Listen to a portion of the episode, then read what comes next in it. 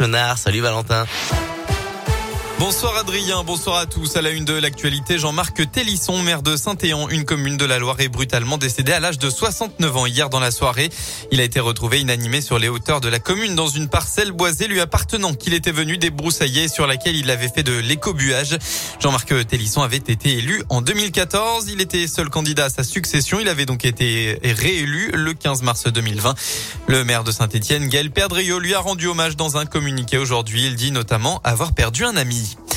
Dans l'un, que s'est-il passé cette nuit à Césaria vers 2h30 du matin? Un homme a été pris en charge par les secours après avoir été blessé par plusieurs coups de couteau sur les jambes, les bras et au niveau de l'aine. La victime, un homme âgé de 28 ans, s'était introduit au domicile d'un habitant. D'après le progrès, c'est ce qu'en tout cas, ce qu'affirme l'auteur présumé des coups. Il dit avoir été surpris par l'intrusion à son domicile de deux individus en pleine nuit, reconnaissant au passage en avoir blessé un dans la lutte qui aurait suivi. Âgé de 19 ans, il a été placé en garde à vue. En Haute-Loire, un important incendie s'est déclaré cette nuit à Valspré-le-Puy. Le feu a touché une bâtisse connue sous le nom de Château-Fournerie. La charpente s'est effondrée. Le bâtiment déjà sinistré par un incendie en 2005 était inhabité et régulièrement squatté. Une enquête de police a été ouverte pour déterminer l'origine du départ de feu. L'État a annoncé ce matin déposer plainte contre le groupe d'EHPAD privé Orpea. Le gouvernement demandera le remboursement des dotations publiques présumées détournées de leur fin euh, sur la base d'un rapport issu, issu d'inspection administrative qu'il ne rendra cependant pas public. Le rapport d'enquête fait état de dysfonctionnements significatifs dans l'organisation du groupe au détriment de la prise en charge des résidents.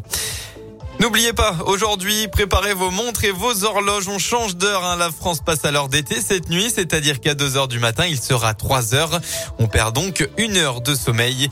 Et on rappelle que ce changement devait être supprimé en 2021, mais avec la crise du Covid, le dossier est au point mort. À l'étranger, lors de sa rencontre avec les réfugiés ukrainiens en Pologne, le président américain Joe Biden a qualifié Vladimir Poutine de boucher devant les journalistes, alors que la rencontre était transmise en direct par plusieurs chaînes de télévision.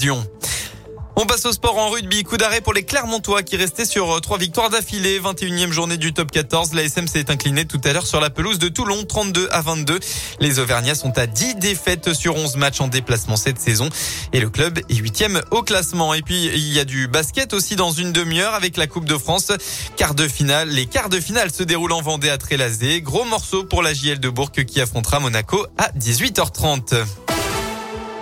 Voilà pour l'essentiel de l'actualité. La météo dans la région pour demain, eh bien, pas de changement au niveau du ciel. Le temps sera totalement ensoleillé. Pas de nuages de prévu à l'horizon. Côté Mercure, eh bien, ça augmente. Il fera au maximum de votre journée entre 18 et 20 degrés.